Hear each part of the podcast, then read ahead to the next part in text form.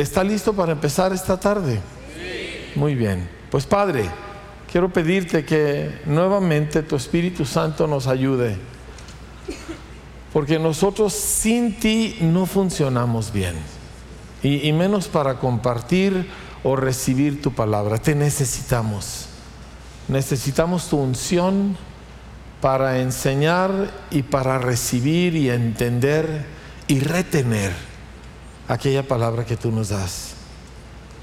Así que nos unimos en pedirte que tú estés no solo presente, sino que tú operes en el corazón y en la mente de cada uno, Señor, para que tu palabra haya cabida en nosotros y de fruto en nuestras vidas. En el nombre de Jesús. Amén. Amén. Muy bien, pues la semana pasada, de hecho desde la semana antepasada, iniciamos nosotros a hablar acerca de nuestra conexión con la palabra de Dios, cómo nos conectamos nosotros con la escritura. Y ah, yo quiero continuar por ahí. Ah, hablamos acerca de un pasaje clave en el libro de Isaías que habla acerca del oído de discípulo, Isaías 50, donde Jesús literalmente está hablando a través del profeta. 600 eh, años antes de visitar la tierra, Él habla de cómo Él operó en la tierra. Este es Jesús hablando, diciéndonos cómo es que Él funcionó como ser humano. Ahora, yo sé que a lo mejor usted piensa, sí, sí, pero ese era Jesús. Jesús vino a ser exactamente como uno de nosotros a excepción del pecado. Pero en todo lo demás, igualito a nosotros. ¿Cómo lo hizo? ¿Cómo pudo él entrar en un mundo lleno de pecado, lleno de enemigos, lleno de toda clase de maldad y debilidad? ¿Cómo pudo él vivir como vivió? Aquí nos dice cómo. Dice, el Señor me dio lengua de discípulos para saber, para saber hablar palabras alcanzado despertará mañana tras mañana. Diga conmigo mañana tras mañana. Despertará mi oído para que oiga como los discípulos. Y luego continúa y dice, el Señor me abrió el oído y yo no fui rebelde, ni me volví atrás. Di mi cuerpo a los heridores y mis mejillas a los que me arrancaban la barba, y no escondí mi rostro de injurias y de los que me escupían, porque el Señor me ayudará por tanto no me avergoncé, por eso puse mi rostro como un pedernal y sé que no seré avergonzado. ¿De dónde nace la fe, la entereza, la determinación de Jesús para vivir para Dios en perfección absoluta en medio de un mundo tan malo? De su mañana tras mañana, de su conexión con las palabras que salen de la boca de Dios. Cuando él fue tentado, él se lo dijo al enemigo, le dijo, no solo de pan vive el hombre, sino de cada palabra que sale de la boca de Dios. Es vital para nosotros oír las palabras que salen de la boca de Dios. No leer el libro por leer el libro, por adquirir conocimiento. Y es conocimiento es importante, el libro es esencial. Pero si solo leo y solo adquiero conocimiento o solo cumplo la cuota que me he asignado para cada día, eso en sí no es suficiente. Eso no despierta fe. Fe viene por lo que uno oye y lo que uno oye por una declaración, por una palabra viva de Cristo. Así que yo necesito oír al Señor.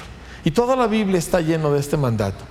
Constantemente dice, si oyeres atentamente la voz del Señor tu Dios. Y el Señor, el gran mandamiento, oye Israel el Señor nuestro Dios, el Señor uno es. Siempre encontramos a Jesús diciendo al final de cada enseñanza, el que tiene oídos para oír, que oiga. Y luego no conforme con ello en el Apocalipsis, regresa y da varios mensajes, siete mensajes a las iglesias y un par de mensajes adicionales donde dice, oigan, oigan, oigan. La disciplina es importante, pero no por la disciplina misma. No por yo decir yo soy un hombre ordenado y yo tengo mi vida, ¿verdad?, en regla. No, no. La disciplina es esencial porque me doy la oportunidad de oír al Señor. Y si oigo al Señor, entonces todo cambia. Ahora, ¿por qué? ¿Por qué necesito oír al Señor? ¿Por qué es vital? Porque yo, yo sé cómo es de que nosotros en un dado momento nos sentimos bajo la obligación, soy cristiano, los cristianos leemos la Biblia, ay, qué mal estoy porque no le he leído en tantos días, y, y todas las condenaciones que nos entran, ¿verdad? Y la mayoría de los creyentes que yo conozco, incluyéndome a mí, batallamos con sentimientos de culpa y de condenación. Y normalmente dejamos que nos estorben y cuando nos sentimos así, mejor agarramos distancia de con Dios porque decimos, ¿cómo yo voy a darle la cara a Dios? ¿Con qué cara le dirijo yo mi voz al Señor? ¿Sí? Esto es un sentimiento común, pero nace de la idea que de alguna manera yo aporto a esto. Y yo no aporto. Yo vengo porque necesito que Él aporte, porque yo no tengo nada que aportar. ¿Se acuerdan del hijo pródigo? ¿Qué le ofreció Él a su padre? Nada. No tenía nada que ofrecer. De hecho, yo sospecho que Él batalló por un rato con sus sentimientos de vergüenza, ¿verdad? De fracaso, cómo regreso a casa de mi padre, hasta que ya de plano se estaba muriendo de hambre, fue cuando decidió, pero, pero él venía con las manos vacías. Jesús dijo, bienaventurados los mendigos en espíritu. ¿Qué aporta un mendigo? Nada. No tiene nada que aportar. Vengo al Señor porque Él es el que da y yo soy el que recibo. Entonces cuando entendemos eso, empezamos a entender lo que también vimos nosotros la semana pasada, que cada vez que nosotros venimos al Señor, lo primero que Él hace es tratar con nuestro pecado. Lo primero que Él hace es perdonar. ¿Sí? Lo primero que Él hace es que nos damos cuenta, yo estoy mal, no para que me hunde y me vaya, sino para que voltee y le diga, ten misericordia de mí, un pecador. Y eso es lo que Él estaba esperando y eso es lo que derrama. Así que si yo vengo a pedirle al Señor por mi hijo, mi hijo anda muy mal, mi hijo anda muy mal, el Señor primero trata con mi pecado. ¿Para qué? Para que no estorbe. ¿Por qué? Porque eso es lo que Él vino a hacer. ¿Sí? He aquí el Cordero de Dios que ¿qué hace? Que quita el pecado de mi vida, de la tuya. ¿Sí? Antes de cual, y tú vienes al Señor, Señor, tengo una situación económica, Señor, no sé cómo le voy a hacer, Señor, me corrieron del trabajo. Y lo primero que Dios hace es tratar con tu pecado. Ese trato puede ser que Dios te lo muestre para que tú lo reconozcas y recibas perdón. Ese puede ser si tú ya vienes cargado con la culpa de aquello, es retirar la culpa mediante la sangre de Jesús, no mediante promesas de ser mejor. ¿Me explico? Pero siempre que tú vienes al Señor, vienes sin nada que ofrecer y sin mucho que recibir. Y cuando entendemos eso, entonces nosotros vamos a encontrar la manera en la Biblia de cómo nosotros nos conectamos con el Señor. ¿Está bien? Pero es, es vital que nosotros dejemos de tratar, mire, yo sé que con los demás nosotros nos tratamos, pues de que no nos menosprecien, ¿verdad? De que nadie nos vea así, como se dice luego de Texas para abajo, ¿verdad? Ah, y, yo lo entiendo y está bien, ¿verdad? si alguien te desprecia en la calle, si alguien te falta al respeto y tú respondes y dices, oye, no me, no me faltes al respeto, eso es normal y es correcto, ¿sí? Pero con Dios no. Con Dios no hay ninguna cosa que llegar y decir, mire, es que yo, ¿sí? Y entre más pronto abrazamos aquello, más libertad hay y más posibilidad hay de conectar. Este es un oído de discípulo. Entonces, ¿por qué? ¿Por qué necesito yo oír las palabras del Señor? Les quiero leer otro pasaje de la semana pasada y, de aquí ya podemos avanzar. Se encuentra en Juan capítulo 5, palabras de Jesús, versículo 24. Él dijo, de cierto, de cierto les digo, el que oye mi palabra, y crea al que me envió, tiene vida eterna. Diga conmigo muy fuerte, tiene vida eterna. Ahora, eso es vital, ¿sí? tiene vida eterna. No estaba hablando solamente de que cuando se muera se va al cielo, ¿sí? Eh, está, ah, porque para empezar no está hablando en el futuro, está hablando en el presente. Dice, todo aquel que oye mi palabra, que oye la palabra que sale de mi boca y cree, entonces algo sucede. Hay, una hay un intercambio, hay una transacción entre Dios y esa persona y algo se transmite a esa persona que Jesús llama vida eterna. La palabra en el idioma original, en el griego, es Zoe, Z-O-E. Y es una vida que no solamente es ilimitada en términos de tiempo, también es ilimitada en términos de calidad. Dice, la persona que me oye y la persona que me cree tiene esta vida. Hay una impartición. ¿Qué es lo que sucede? Esa persona de repente trasciende. Trasciende de la labor que está llevando a cabo, trasciende de la preocupación donde se encuentra. La persona trasciende de la existencia mundana en que vivimos y de repente se encuentra conectado con la eternidad y con la dimensión de vida que hay en Dios. Eso es lo que sucede cuando oigo, cuando me conecto a las palabras de Dios. ¿Sí? Y nosotros queremos encontrar, bueno, ¿cómo sucede esto? Estaba yo meditando sobre esto durante toda la semana y hace como tres noches tuve un sueño. Ahora, yo normalmente cuando sueño no me acuerdo. ¿Sí? Es, es raro que me acuerde. Solo me acuerdo que estaba muy reburujado, pero no me acuerdo de qué se trató el sueño. Pero esa mañana desperté eh, de hecho me, me, despertó el sueño en la madrugada y no me lo he podido quitar y todo el día anduve cantando una línea de un canto que habla de ese pasaje y lo he traído toda la semana, toda la semana, no me lo puedo quitar. Es el Salmo 63, le voy a pedir que me acompañe ahí, porque hay una realidad en este Salmo acerca de lo que estamos hablando que que es vital para nosotros. Salmo 63. Ahora,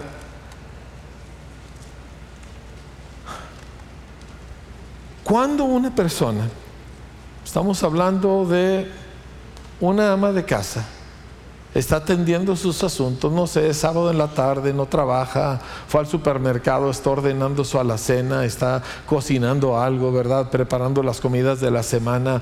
Eh, una labor, ¿verdad? Que puede hacer sin pensar muchas veces porque ya, ya la ha hecho tantas veces, ¿verdad? Pero, pero empieza ella a hablar con Dios o pone una alabanza y en esa alabanza hay una eh, escritura, hay un pasaje de uno de los libros de la Biblia y lo escucha y en ese momento se conecta con aquellas palabras y de repente su labor que está haciendo ya no la define ya no es una ama de casa en su sábado en la tarde, ¿me entiende? Ya no es un trabajador que está terminando su faena de ese día. De repente lo que está haciendo ya no lo limita, ya no lo define. Por, por causa de haber captado aquello, su vida trasciende. Y su vida es más que lo que los ojos nos revelan. Porque esta es la maravilla del ser humano. O sea, el ser humano es una mezcla extraña de terrenal, porque tenemos un cuerpo animal, pero también de lo eterno, porque somos espíritu. Y, esta combinación no existe en ningún... Los animales son nada más animales, ¿sí? Y tienen cierta capacidad limitada de pensamiento y de, emoción, pero es muy limitada. Son animales y nada más. Y, los ángeles son espíritus y, y, nada más. Y son tremendos, ¿verdad? Pero son espíritus. Pero nosotros fuimos combinados. Y, la vida y el pecado y el mundo y el diablo siempre están buscando cómo reducirnos a los elementos de esta vida cotidiana, mundana, para reducirnos a animal. Toda la vida. O sea, tú cuando sales de aquí, y esto es una especie de santuario, ¿verdad? Esta reunión para nosotros es una especie de burbuja tan importante, tan especial, pero sales de aquí y la vida te ataca y te trata de bajar. las cuentas pendientes, los chamacos van a entrar a la escuela, ¿cómo le voy a hacer, verdad? Este, etcétera, etcétera, etcétera. ¿Y, cómo le hago? Salmo 63 nos habla de esto. Este es el rey David hablando de lo profundo de su corazón. Dice Salmo de David cuando estaba en el desierto de Judá. Dice, Dios, Dios mío eres tú. De madrugada te buscaré. Ahí está otra vez, ¿se acuerdan? De mañana tras mañana despertará mi oído. Dice, de madrugada te buscaré. Mi alma tiene sed de ti. Mi carne te anhela en tierra seca y árida, donde no hay aguas, para ver tu poder y tu gloria. Y esa fue la frase que me atrapó hace varios días para ver tu poder y tu gloria. Y David está en el desierto y está en medio de todas las guerras y, todo lo que está sucediendo en su vida, pero su anhelo es ver otra vez el poder y la gloria de Dios. Y, quiero desmenuzar esto un poco, pero dice, así como te he mirado en el santuario. Qué padre es venir a la reunión, ¿verdad? Bueno, salvo estos dos, tres adolescentes que su mamá los trajo a fuerzas, ¿sí? Este, pero el resto, los que estamos aquí porque queremos, qué, qué padre, llega así el ambiente y luego nos cantan canciones, ¿verdad? Y que nos sabemos y nosotros las cantamos y luego algo sucede adentro de nosotros. Y, y qué bonitos somos en la reunión, ¿verdad que sí? Bueno, salvo un que otro ujier que regaña a los niños, pero fuera de ellos, ¿verdad? Este, qué bonitos somos, ¿cierto o no? Mire, voltea a su alrededor. Todos estamos bien vestiditos, todos nos portamos bonito, todos saludan. ¿Ya saludó usted a alguien? ¿Nadie ha saludado a nadie o ya se saludaron? ¿Ya saludamos? Hermoso. ¿Nadie nos sentimos tentados ahorita a ahorcar a nuestra pareja? Una excepción que otra, ¿verdad? Pero normalmente nadie estamos tratando de verdad de desquitarnos de alguien estamos en el santuario. Y no estoy hablando de estas cuatro paredes, estoy hablando de que estamos reunidos en el nombre de Jesús. Y como estamos reunidos en el nombre de Jesús, Él viene y habita entre nosotros y eso cambia todo. Y somos personas maravillosas. Voltea con su vecino y dígale, soy maravilloso. Dígaselo, dígaselo, dígaselo. Vamos, dígaselo a su vecino, dígale, soy maravillosa. Aquí, Dígale aquí. Sí, pero no me agarres mañana a las 7 de la mañana cuando tengo yo que moverme para llegar al trabajo a tiempo. Sí, ahí no soy tan maravilloso. ¿Verdad? A ver, una vez más, dígale, soy maravilloso. Tengo que levantarles el ánimo de alguna manera, ¿verdad? Yo a veces volteo y veo a mis hijas que están riquete bonitas y digo, se parecen a mí. ¿Qué pasó? ¿Qué son esos comentarios inapropiados? Pero el asunto es de que aquí somos maravillosos. Estamos en el santuario, estamos delante del Señor. Si tenemos una necesidad, aquí hay gente con fe y, un montón de gente que puede orar con nosotros y por nosotros, ¿verdad? Y aquí nos van a decir y cantar y hacer partícipes de cosas que nos levantan y nos dan esperanza. ¿Y cómo quisiera yo quedarme aquí todo el tiempo?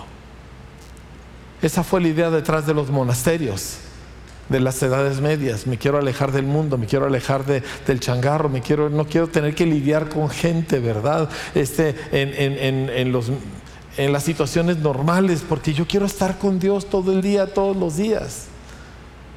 ¿Sí? No nos quisiéramos ir. ¿Cómo le hago para permanecer conectado cuando me voy al lunes y al martes y a lo que es mi vida y mi semana. ¿Por qué no puede ser nada más esto? ¿Que no me podrán pagar por estar aquí todo el día?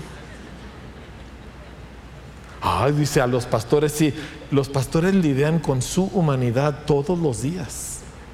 ¿Sí me entiende? ¿Con la qué? con su humanidad. Así que todos tenemos las mismas situaciones. Esta en realidad es la pregunta fuerte para nosotros y continúa el salmista. Dice, Mi alma tiene sed de ti, mi carne te anhela en tierra seca y árida donde no hay aguas, para ver tu poder y tu gloria, así como te he mirado en el santuario. ¿Recuerda las historias, por ejemplo, de Éxodo, cuando preparan el tabernáculo y dice, y la gloria de Dios baja y fuego cae del cielo y consume el holocausto, ¿verdad? Y, la nube de gloria cubre el tabernáculo y los sacerdotes no podían entrar a causa de la gloria que estaba en ese lugar. Sí, sí recuerda todo eso. Claro que quiero estar ahí. ¿O qué tal en, Segunda de Crónicas 7, verdad? Cuando Salomón dedica el templo. Y el templo aparte de ser increíble como edificio, pero dice que cuando Salomón termina, cae fuego del cielo sobre el altar y consume los sacrificios. Y la nube de la gloria llena totalmente el templo de tal manera que los sacerdotes no pueden estar adentro. No sé si no podían respirar o qué pasaba, pero no pueden estar adentro del templo porque toda la gloria de Dios estaba Y nosotros no podemos quedarnos ahí para siempre. ¿Y qué hago? ¿Cómo le hago?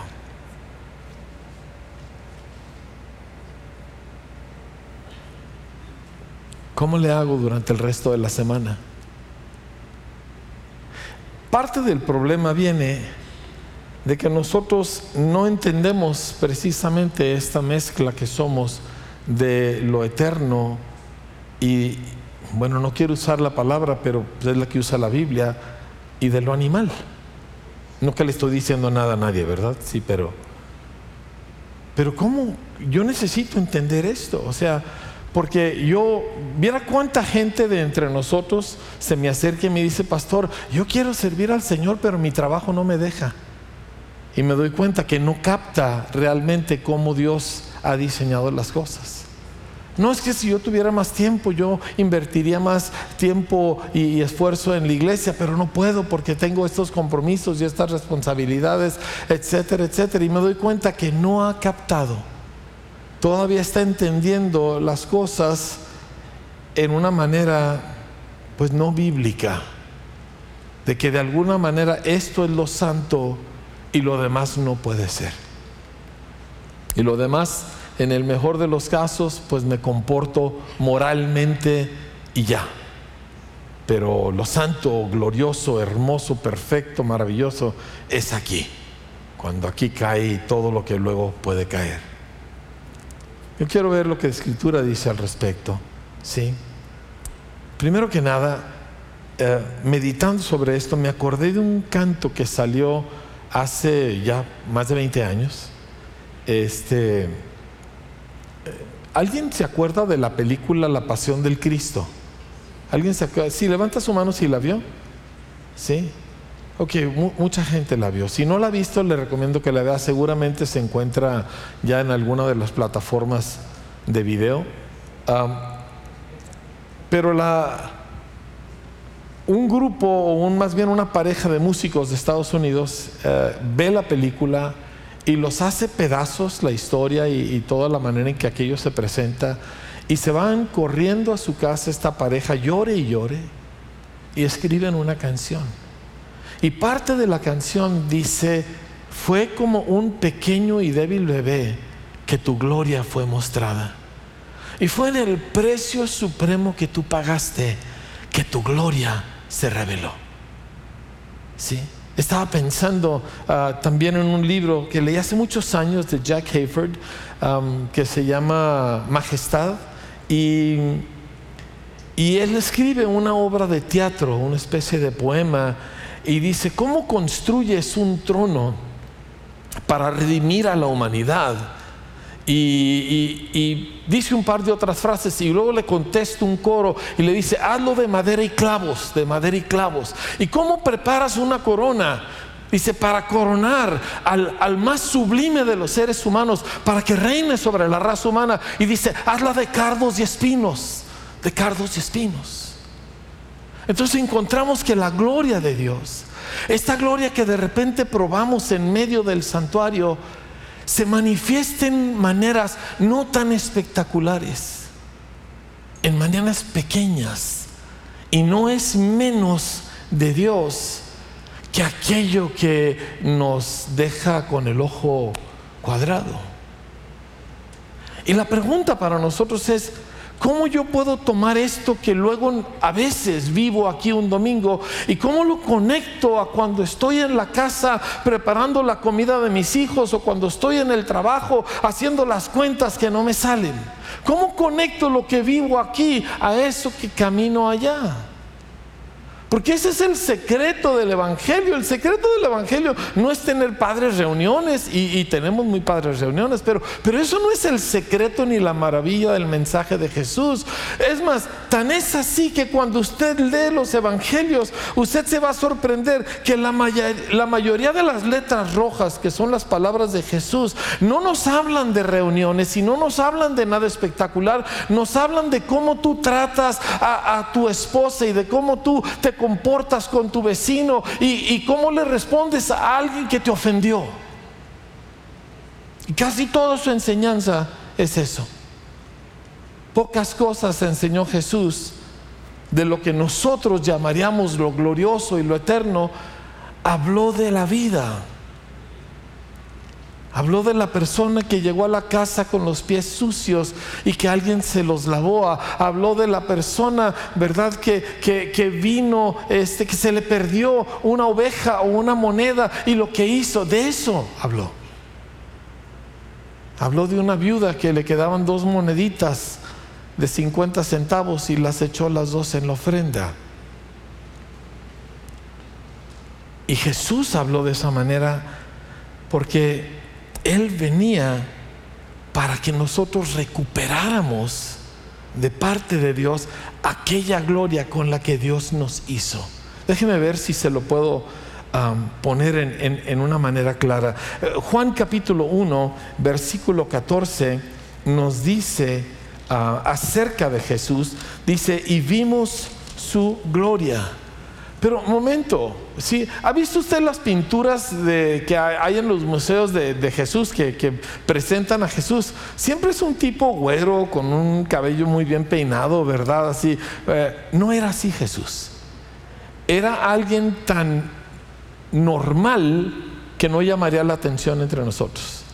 No tenía cara de artista, no tenía cuerpo de atleta, no tenía manos de manicure, ¿verdad? Era una persona que usted en una multitud no le hubiera llamado la atención. Y Juan dice, y vimos su gloria, gloria como el unigénito del Padre, lleno de gracia y de verdad. En Juan capítulo 1. Esto eh, me impacta, ¿verdad? Porque entonces la gloria de Dios, que nosotros queremos accesar cuando nos conectamos con Dios, está disponible en la vida normal que tú vives. Y si tú no la tienes ahí, tampoco la tienes aquí. ¿Me estás captando? Si tú no encuentras la forma de conectarte con Dios, cuando tú estás, no sé, ¿verdad?, trabajando en un trozo de madera en tu carpintería, entonces tampoco puedes conectarte con ella aquí. Te puedes conectar con el ambiente de muchas personas que conocen a Dios, pero tú mismo no te puedes conectar a la gloria. Si tú no te puedes conectar a, esta realidad de Dios, cuando tú lees algo en la escritura y, lo captas, ¿verdad? Entonces aquí tampoco sucede realmente. Porque el Evangelio no es para tener reuniones fabulosas, el Evangelio es para hacer visible la gloria de Dios en gente. Esto es lo que produce. Escúcheme. En 2 de Corintios, capítulo 12, nos habla de personas leyendo la Biblia, pero que no, que no, que, no, no, no, no conecta, no sucede. ¿sí? Está hablando aquí del pueblo judío. Capítulo 3 de 2 de Corintios dice, ah, así que, versículo 12, teniendo tal esperanza usamos de mucha franqueza y no como Moisés que ponía un velo sobre su rostro para que los hijos de Israel no fijaran la vista en el fin de aquello que había de ser abolido, es decir, el antiguo pacto, la ley Dice, pero el entendimiento de ellos se embotó. Es una palabra fuerte, ¿verdad? Decir que alguien está embotado. Dice, pero el entendimiento de ellos se embotó porque hasta el día de hoy, cuando leen el antiguo pacto, les queda el mismo velo no descubierto, el cual por Cristo es quitado. Y aún hasta el día de hoy, cuando se lee a Moisés, es decir, cuando leen el Antiguo Testamento, el velo está puesto sobre el corazón de ellos. Entonces uno puede leer la Biblia y nada. ¿Sí? Aquí lo vemos claramente. Uno puede leer la Biblia disciplinadamente como los judíos y nada, no captó nada, no oyó nada. Dice, pero cuando se conviertan al Señor, el velo se quitará. Porque el Señor es el Espíritu y donde está el Espíritu del Señor, ahí hay libertad. Por tanto, nosotros todos, diga conmigo nosotros, ¿cuántos? Eso nos incluye a todos nosotros, ¿verdad? Dice, por tanto, nosotros todos, mirando a cara descubierta como en un espejo la gloria del Señor, somos transformados de gloria en gloria en la misma imagen como por el Espíritu del Señor. Y aquí encontramos varios elementos que usted necesita captar para su vida afuera de este auditorio. ¿Sí? No para aquí adentro, afuera. Escuche, dice, uno, nosotros mirando a cara descubierta. ¿Qué miras tú a cara descubierta? Especialmente cuando tú miras en un espejo. Tú estás mirando tu propio rostro.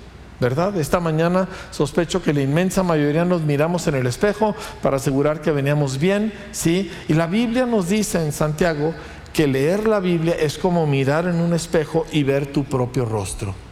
Pero nosotros, dice, vemos en este espejo la gloria del Señor. ¿Cómo?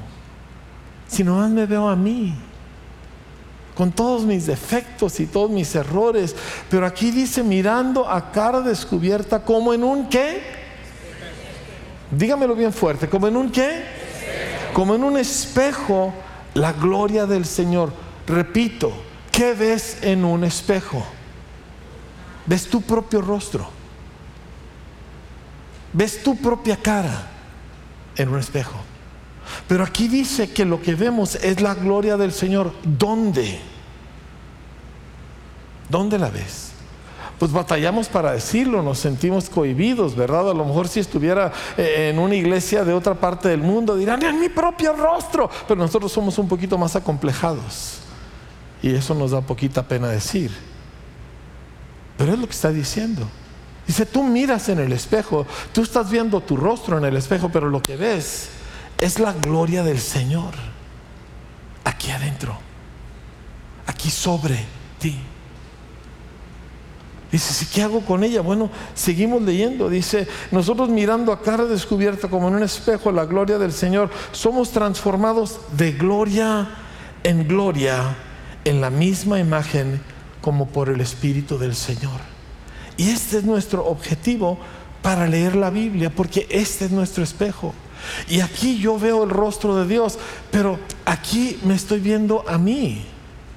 Mire, hay gente que se siente un poquito incómoda y no estoy cambiando de tema, eh, a la hora de la alabanza porque, ah, porque, ay, ¿por qué? ¿Por qué tanto? Eh, toda esta cosa que llaman adoración y toda esta expresión de emociones. Y yo sé porque yo me paro aquí, yo observo, ¿verdad? Y yo observo que hay personas que no, que no va contigo, ¿verdad?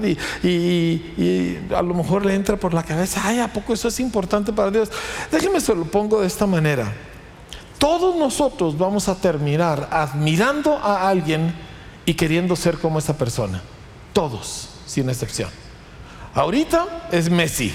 ¿Por qué? Pues porque es el goleador más famoso y más eh, grande de la historia, ha ganado más juegos que nadie y todo el mundo quisiera ser Messi, ¿me entiende? Aparte de archi super recontratrillonario, ¿verdad? Este, el, hombre es un atleta consumado y es famosísimo y aunque se viste de color rosa, ¿verdad? Este de todas maneras es el chiquitihuao y ya nos vamos a vestir de rosa también nosotros porque todos queremos ser como Messi. Tarde que temprano tú terminas admirando a alguien y queriendo ser como ese alguien porque yo no soy suficiente para mí, necesito a alguien más. Y si no es el Señor, va a ser alguien más. El problema es que los alguien más siempre desilusionan porque no tienen gloria propia. No, no tienen el resplandor de Dios. Solo Jesús. Solo Jesús. Entonces cuando nosotros miramos el rostro del Señor y nos vemos a nosotros es porque yo quiero ser como Él es.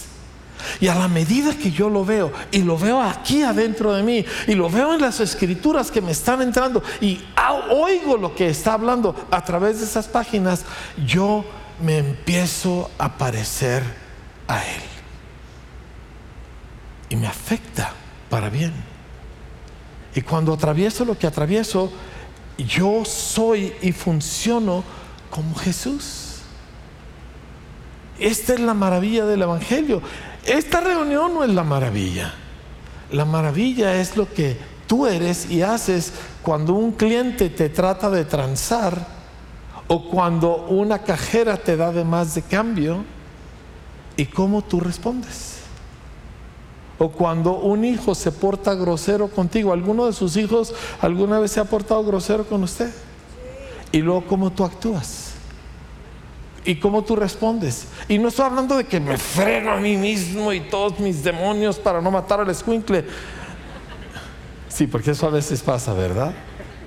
Sino que algo dentro de ti cambia. ¿Me explico?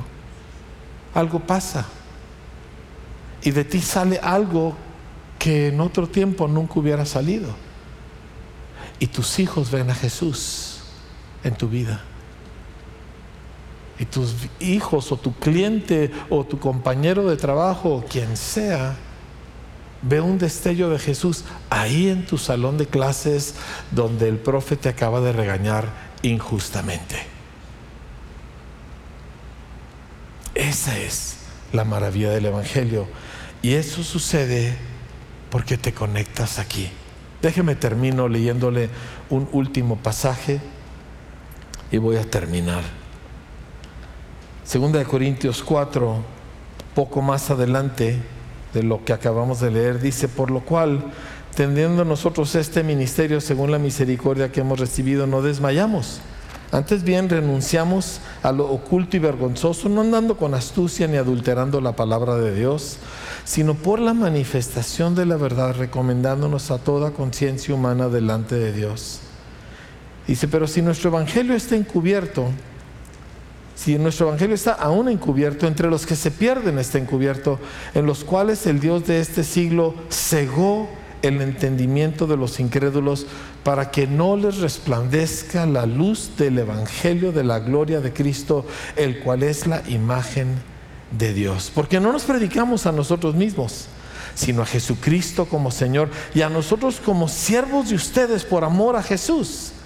Porque Dios, que mandó que de la oscuridad resplandeciese la luz, es el que resplandeció en nuestros corazones para iluminación del conocimiento de la gloria de Dios en el rostro de Jesucristo.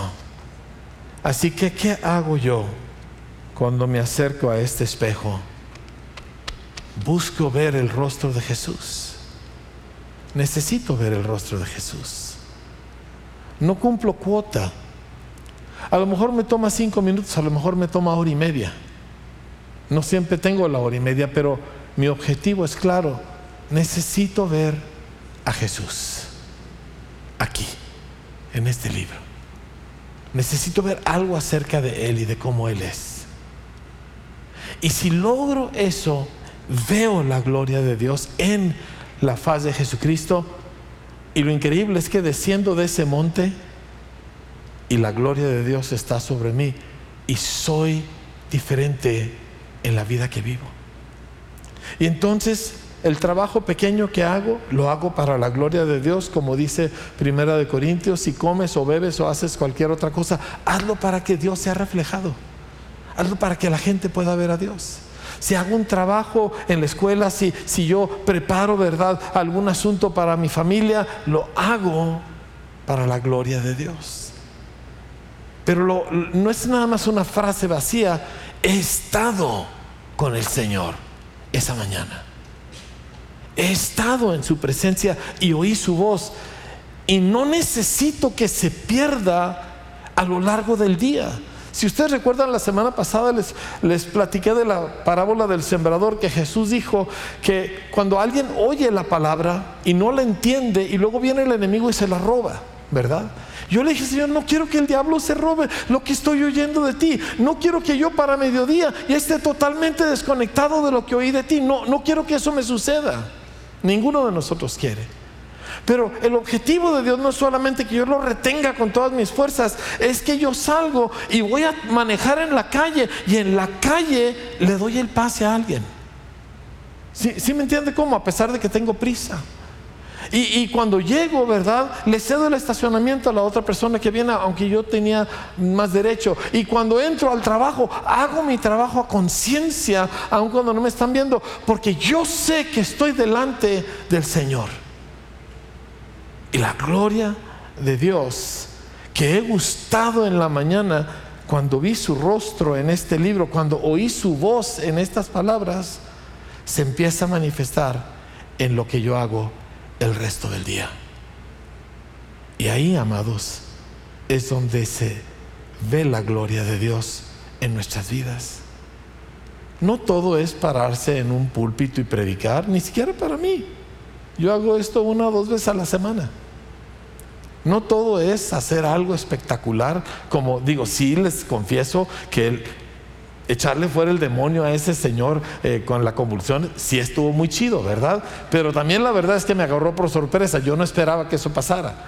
Eh, o sea, usted dice, ah, es que el pastor es un hombre de fe. No, el pastor fue el más sorprendido de todos.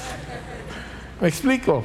Pero fue chido, fue padrísimo. Pero la mayor parte del día no es así. Y sin embargo, la escritura dice que Dios nos ha vestido de gloria y de honra. Y eso es todo el día. Eso es todos los días. Y vivimos nuestras vidas, las partes espectaculares y las partes chiquitas, y las partes juntos en una reunión y en un congreso increíble, y las partes que hacemos a solas, y lo vivimos en la gloria y para la gloria del Señor. Y todo empieza con nuestra conexión a este libro. Todo empieza cuando oigo a Dios aquí. Así que cierro con nuestro anuncio que ya les hice la semana pasada.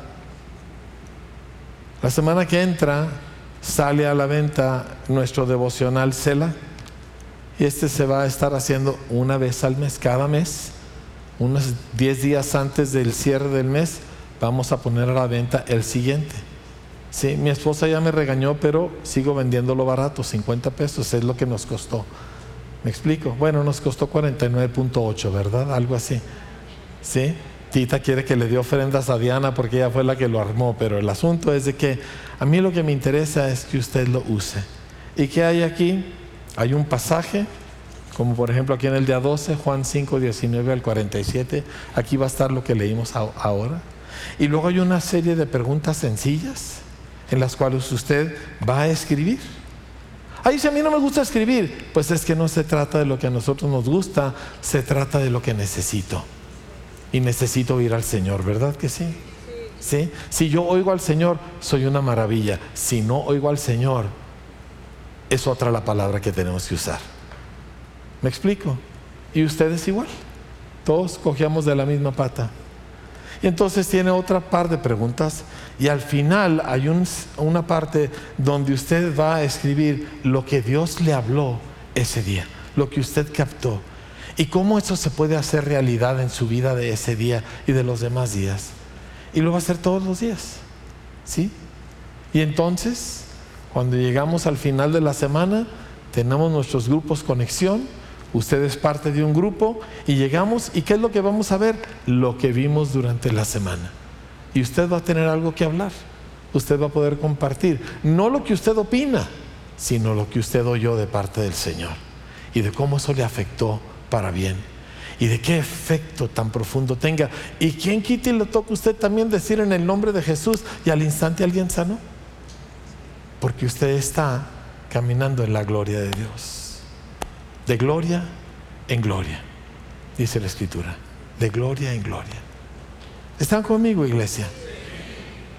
Entonces hay cosas grandes, hay cosas chiquitas, hay cosas muy espectaculares, hay cosas completamente normales. ¿sí?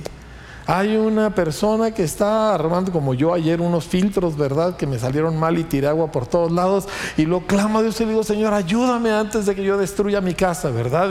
Y, y ahí, fíjese qué increíble es que usted está haciendo una cosa chiquita. Mire, es más, cierro con un testimonio y con esto ya nos vamos a lo que sigue.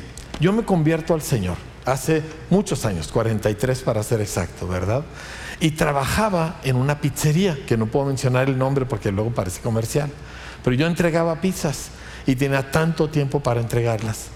Y entonces me entregaban mis pizzas y ahí voy yo en mi bochito, ¿verdad? Dándole y, había 40 mil semáforos y yo tenía que llegar y yo iba orando, Señor, cámbiamelo a verde. Y Señor, muéstrame por dónde. No había Google Maps en aquel entonces, no había teléfonos y GPS. Señor, muéstrame por dónde. Y es una ciudad donde yo vivía, pues que era como parral, ¿verdad? Puros callejones y laberintos. Y, y siempre el Señor me hacía llegar a tiempo. ¿Sí? Y a veces inclusive Gaby le podía compartir algo del Señor a alguien y, cosas por el estilo, pero yo vi a Dios en cada minuto que yo repartí pizzas. Y luego llegaba la noche, se acababa el negocio y cerraban todo y como yo era el empleado más reciente, adivine a quién le tocaba limpiar todo. A mí. Y en una pizzería donde se hacen cientos de pizzas es un tiradero de harina como usted no se puede imaginar. El techo tiene harina, ¿me entiende?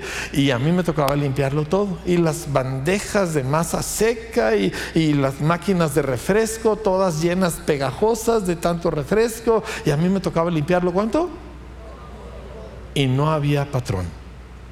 Estaba solo. Y yo limpié esas máquinas. Y debajo de esos hornos y en esas paredes donde mi patrón nunca iba a revisar, porque el Señor estaba ahí presente. Y la gloria de Dios estaba en la pizzería. ¿Sabe por qué? Porque esa mañana había escuchado al Señor. Y todo el día, en lo chiquito y en lo grande, el Señor mostró su gloria. Esta es la vida a la cual el Señor te ha llamado. Esta es la vida que causa que Dios voltee y se asombre. ¿Sí? Y yo quiero que oremos para pedirle al Señor que nos conecte a esta clase de vida. ¿Quiere orar conmigo? Padre, a veces nos medimos en formas tan equivocadas.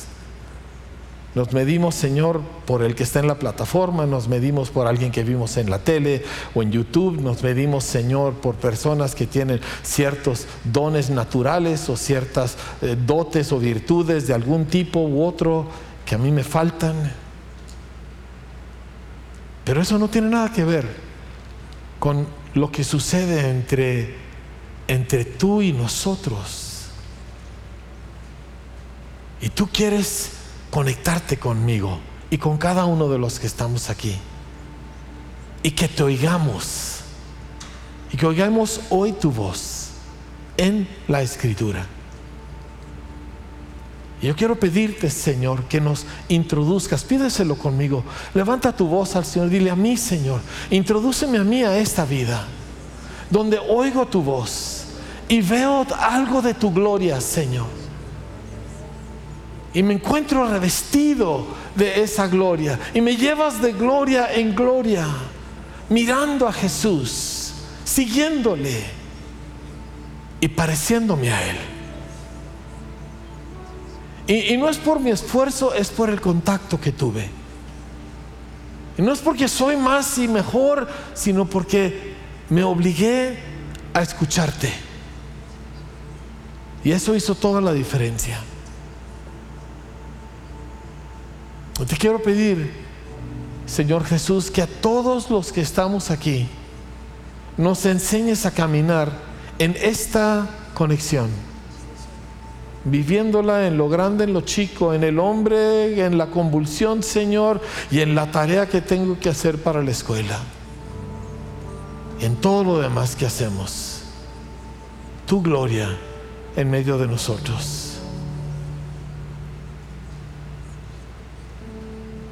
En el nombre de Jesús.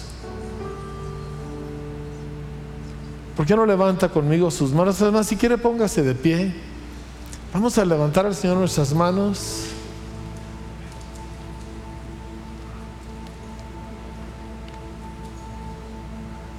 Quiero ver tu gloria, Señor. Quiero ver tu rostro, Señor. Pero no allá lejos, sino en mi espejo, Señor. Porque yo te recibí, tú vives en mí. Y quiero oír tu voz y creerte y caminar en eso todo el día, Señor. Porque mi vida es tuya las 24 horas del día. Dígaselo conmigo, mi vida es tuya las 24 horas del día. Y hoy quiero consagrar mis días, empezando con mis mañanas, a verte, a oírte y a caminar contigo. En el nombre de Jesús. Amén. Amén, iglesia. Me emociono de pensar que nuestra ciudad nos va a ver a nosotros. ¿Cuántos tienen compañeros de trabajo? Levante su mano. Tú trabajas en un lugar y tienes compañeros de trabajo. Sea que eres empleado, eres patrón, eres lo que sea, tienes compañeros de trabajo. ¿sí? Me emociona que te van a ver. ¿Sí? Me emociona. Es más, aun cuando la riegues, me emociona que te van a ver cuando vengas y les digas, perdóname, la regué. Y van a ver a Jesús en alguien que no es nada perfecto. Me emociona pensar en los maestros y maestras que están aquí que dentro de pocos días sus alumnos van a ver a Jesús en ti. Y me emociona pensar en lo que va a pasar en matrimonios y en familias, donde Jesús no está presente solo en la reunión, sino en casa. ¿Sí? Así que por eso te pido, Padre, que tu bendición y tu paz y tu presencia descienda sobre tu iglesia. Y que tú alces tu rostro sobre nosotros y nos sonrías, Señor. Porque tu nombre ha sido invocado sobre nuestras vidas, Señor.